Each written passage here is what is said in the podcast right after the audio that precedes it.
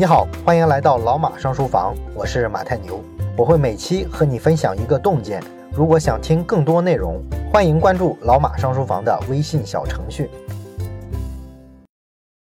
今天呢是正月十五，祝大家呢元宵节快乐啊！元宵节的时候啊，咱们中国人的风俗呢就是看花灯、猜灯谜。那么前两天的时候呢，咱们情人节的时候啊，在节目里面做了一个小活动，哎，那个活动完了之后呢，好多朋友说啊，像咱们这种严肃的知识性的节目。偶尔的这么应时应景的来个小活动啊，还挺有意思的。所以呢，这两天又有朋友跟我说：“老马，你正月十五要不也弄个灯谜，让我们猜猜吧？”哎，我想了想啊，觉得还是有那么点意思哈。所以呢，我昨晚临时加工，按照咱们老马上书房的这个风格呢，就设计了几个关于商业小知识的灯谜，放在了咱们老马上书房的公众号上。那么感兴趣的同学呢，可以去翻一翻咱们的公众号啊，找到今天发的。一篇文章啊，题目呢叫做元宵节，我们一起来猜灯谜啊。这个文章里面呢就有这个灯谜的一个二维码的链接啊，扫码呢就能答题。这里呢我就不放二维码了，因为人家平台不让啊，放码的话会被封号啊，所以没办法。感兴趣的朋友呢可以去公众号里啊做做题，乐呵乐呵。好了，言归正传，咱们开始讲今天的内容。这周的免费节目呢，我们聊一聊“巨婴”这个词。这个词呢，被评为是二零一八年的十大网络流行语之一。我们呢都很熟悉它是什么意思啊？就是说一个成年人呢，他的思维模式啊，跟婴儿一样。这样的人呢，我们把它叫做巨婴。巨婴这个词呢，我们现在没法考证最早啊是谁先开始用的。但是呢，这个词啊，真正说影响力扩大到全民使用，著名的心理咨询师武志红在其中是起了非常大的作用的。因为他写过一部争议极大的书，叫做《巨婴国》。之前呢，也有几个朋友啊私信留言我说想听一下这本书啊，我呢一直没有讲，因为呢我特别犹豫啊，这个书的口碑是非常的两极分化的。从文化批评的角度来说呢，这本书啊确实是对巨婴的这个现象描述比较系统、比较完整的。但是从学术研究上来说啊，这本书呢又有很多科学性的问题。所以说呢，我们这周呢就以武志红的一些研究作为切入点，我们先说一说“巨婴”这个词啊，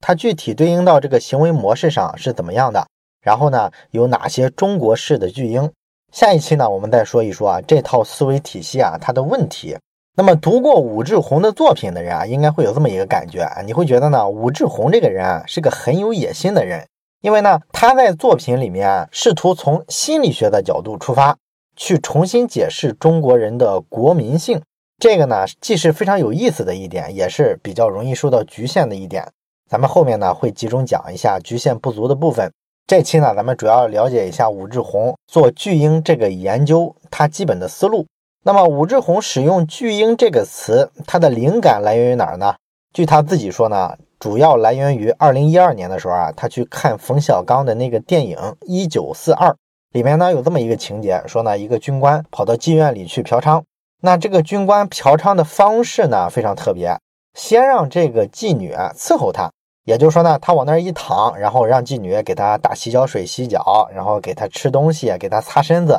最后呢才是进入正题。那么这个呢就让武志红觉得特别奇怪啊，因为一般的西方的电影里啊，嫖娼的这种情节，它就是一次成年人之间的性交易。没有那些额外的环节，为什么要让妓女去伺候自己呢？所以呢，在这部电影里啊，那个军官往那儿一躺，这个印象就让武志红特别的深刻啊。他觉得呢，那个军官在那个电影里啊，肥头大耳的，就跟一个没有行动能力的婴儿一样，好像呢，他就是在等着妈妈来喂他吃、喂他喝。所以呢，武志红就觉得呢，这个情节啊，特别的有中国式的思维。于是呢，他就怀疑啊，中华文明和其他的文明啊，可能是不一样的。大部分的中国人心里啊，都住着一个婴儿，每一个成年的中国人呢，都是一个巨婴啊，所以呢，他就写了那本《巨婴国》，可以说从结论上来看是非常的极端的。这也是为什么那本书啊后来就被禁了。那么武志红呢，他研究巨婴的时候，他的这个研究方法呢，属于心理学上的精神分析学派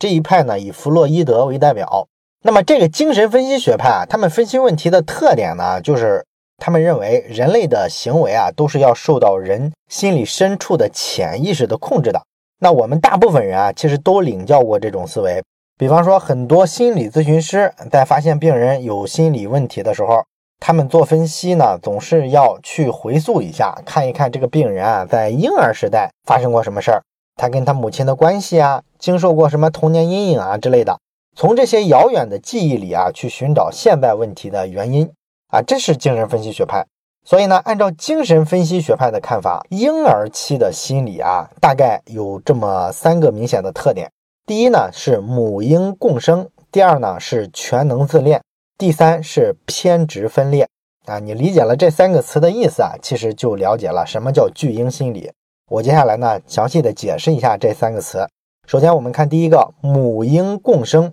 母婴共生的意思呢，就是说这个婴儿啊，在零到六个月的时候啊，因为完全没有行动能力嘛，所以呢一切的吃喝拉撒都得靠他的妈妈。而婴儿呢，这时候因为这个思维发育的问题吧，他还没有特别强的主体意识，他分不清自我和外界世界之间的区别，所以呢，这会儿在婴儿眼里啊，他跟他的母亲是一体的，并没有你我的概念，所以说这个阶段就叫做母婴共生阶段。那这个阶段按道理来讲啊，也就是到婴儿六个月左右，六个月之后呢，一般来说就结束了。婴儿呢就开始意识到自己跟妈妈原来是两个人了，但是呢，武志红认为呢，很多巨婴式思维的中国人心理的状态啊，会一直停留在六个月之前。这个表现为呢，他们完全没有能力啊去处理那些复杂的关系。典型的例子，比如说妈宝男，哎，网上呢，咱们看现在经常吐槽妈宝男，尤其是女性朋友是吧？老是吐槽自己的男朋友是个妈宝男，或者说自己的相亲对象是个妈宝男。一个大男人呢，什么事儿都会跑去问他妈。这样的人呢，即便娶了媳妇儿，也是什么事儿都听他妈的。这样的情况下，你想做媳妇儿的能舒服了吗？所以他婆媳关系肯定好不了啊。所以呢，武志红分析呢，在妈宝男的潜意识世界里，自己跟妈妈其实是共生的啊，是不分彼此你我的。所以呢，妻子提出来说希望他回归家庭，独立决策的时候，一般来说男人都会逃避，经常逃到他妈妈那儿去。这就造成了很多家庭问题啊，比如说妻子希望把丈夫拉回到家庭里来的时候，那丈夫呢就逃避家庭，逃避责任，还去找各种各样的借口，什么工作特别忙啊，养家很不容易啊，啊，在心理层面总想着去挣脱、脱离这个家庭，远离自己的妻子。而一旦说生了孩子之后呢，那妻子呢就不愿意去拉自己的丈夫了，因为她没精力嘛，她要专心带孩子，而且呢，她会把希望完全寄托在孩子身上。希望呢自己跟孩子牢牢的绑在一块儿啊，让孩子呢完全听自己的话，这是一个女人唯一的一个寄托了。丈夫是扶不起的阿斗吗？这样呢，这个妻子啊和孩子之间，你看又建立了一层新的共生关系。这个孩子呢和母亲的关系就成了整个家庭关系的核心。而作为丈夫呢，这时候他觉得这种方式很好啊，因为本来他就想逃离家庭，想逃到自己妈妈那儿去，正好利用这个机会啊，把养孩子的责任呢推给自己的妻子。然后呢，自己啊更加去脱离出这个家庭，但是在这样的环境下，孩子长大之后，你想想，这不就是一个恶性循环吗？这个孩子从小看到的夫妻关系，从小要处理的这个关系，他都是畸形的啊，所以这个孩子长大之后啊，也可能就是一个妈宝男，他最终结了婚，长大之后还是会逃避家庭的责任，所以呢，他继续在家庭里面存在感非常低，家庭呢仍然是围着女性的角色去转的。所以说，你看很多家庭伦理剧里面，婆婆的戏份往往是非常多的，而公公呢就没有啥存在感，这就是中国男人啊一生的一个写照。而这套恶性循环的家庭关系呢，其实是人的这个母婴共生的这种心理所造成的，这是一种巨婴的心理。那这种巨婴心理呢，还会扭曲其他的家庭关系，比如说有些妻子呢会觉得丈夫呢总是跟自己家的那些亲人是一头的，不向着自己的老婆。所以呢，当妻子跟自己的小叔子呀、小姑子呀，包括说婆婆公公有点矛盾的时候，这个妻子呢也会回家找丈夫的毛病啊，要报复他，因为他潜意识里会觉得呢，你就是你们，你们就是你啊，你们是一回事儿。这种对别人关系共生的判断呢，也是基于这种婴儿时代的母婴共生关系推演出来的。然后咱们还常见的一件事儿就是，很多情侣啊，他彼此之间都会强迫对方。就跟婴儿一样，分不清外在跟自己的区别，总觉得呢，啊，你是我的男朋友或者你是我的女朋友，那么我们相互之间呢就是一体的，我们不能有明显的边界，我们俩之间是不允许有秘密、有隐私存在的。所以说，你有什么银行账户啊、什么密码呀、什么微信聊天记录啊，给我共享出来，我也必须要看。甚至呢，很多人的男朋友或者女朋友啊，都会逼着自己的另一半把微信里啊、通讯录里啊所有的异性的联系方式都给我删除了。有这种事儿发生吗？这实际上呢，就是一种母婴共生关系啊延伸出来的一种病态的共生逻辑。咱俩是共生的，你就是我，我就是你，这个占有欲是非常奇怪的，是吧？而很多的这个中国家庭里啊，父母都会对子女们去逼婚啊，让他尽快的结婚生孩子。这个呢，其实你分析一下，也可能是一种病态的共生关系导致的。因为父母啊，在逼婚的时候，他潜台词是什么？就是你幸福不幸福啊，其实并不重要，重要的是什么呢？你必须和我进入到一种共生的模式里，你必须跟我走一样的路。我是一个什么样的人，你就也得是一个什么样的人。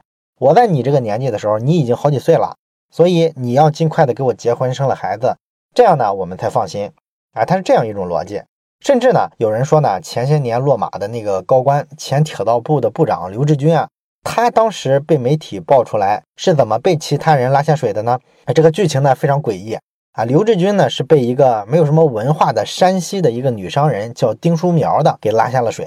那那个女人又没钱又没权，你说她是怎么行贿刘志军拿到铁道部的一些招标的一些项目的呢？媒体报道的这个细节啊，反映出来。他就是用了一种对待巨婴的方式拿下的刘志军啊，比如说这个丁书苗呢，会守在啊领导家门口，然后呢，等这个领导一个不注意的时候啊，一开门他就钻到人家家里去，然后呢，把人家家里的什么被褥啊、床单呀、袜子啊、内裤啊全都洗一遍，他最后呢就把领导感动了啊！你想这个事儿多恐怖是吧？要一个陌生人跑你家去给你洗衣服，你能受得了？你肯定会觉得不可能啊，我不允许啊！一个陌生人，你这不明显越界了吗？我跟你不过这个，咱没到这个关系啊，你给我出去。但是呢，在中国传统的文化里，对于这种年龄比较大的人来说啊，他会觉得呢，这种跨越边界的行为啊，居然是一种释放善意的表现啊。领导呢还被感动了，所以呢，武志红认为啊，整个中国社会啊，全社会啊，大部分人都是巨婴，都是一种病态共生的文化。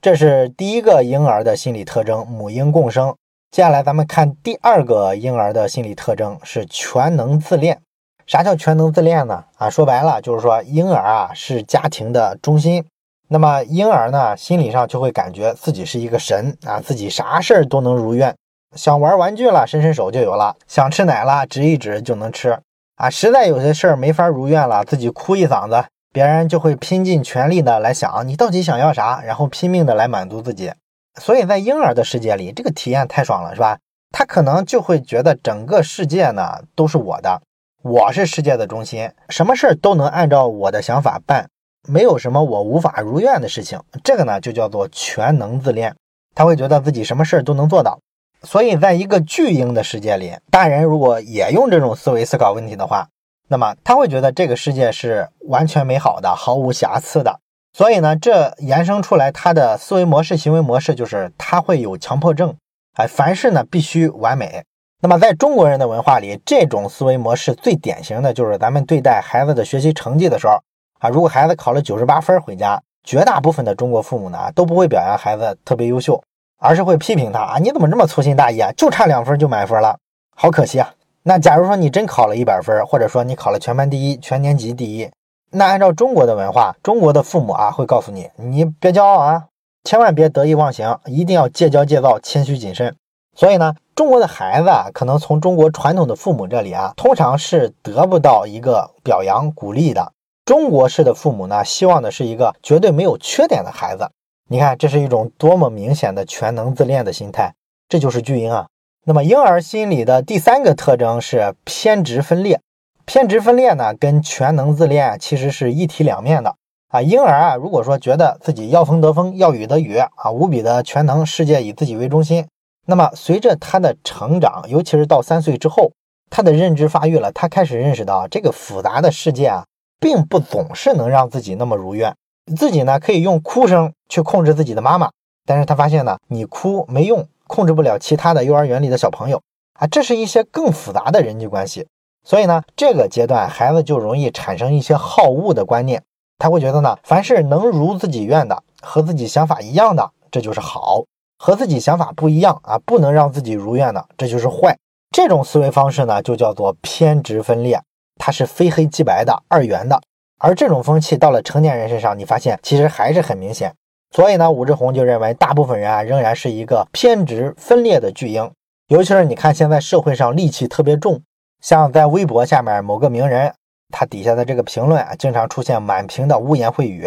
经常诅咒的特别狠，什么死全家之类的。你说都是些陌生人，你们又没有什么利益上的冲突，你反对一个人或者不喜欢某个人的观点，这个都可以写评论是吧？但是你说犯得着用这种死全家的方式去诅咒别人吗？这个就特别奇怪，是吧？你要是理性分析啊，你得不出他为什么要这么干。但是呢，你用这个巨婴的理论呢，就很好理解，因为在这些人的心里呢，他们仍然像婴儿一样思考问题。他觉得每个人的行为方式啊，要跟我想象的是一模一样的啊。你只要跟我想象的不一样，那你就是坏的。我就是这么偏激啊，就是这么偏执。你是坏的，那我就恶毒的去攻击你。然后为什么现在医患关系非常紧张啊？啊有时候会出现那种病没有治好。家属呢就去杀医生的这种案件啊，这个事儿特别奇怪是吧？医生是帮你的，那最后病没治好，有很多原因嘛。你为什么要怪罪于医生，要去攻击人家呢？啊，这也是一样的道理。可能在某些极端的家属眼里，他觉得，哎，我的家庭呢就是非常的完美的，我的这个亲属呢，他原先是活着的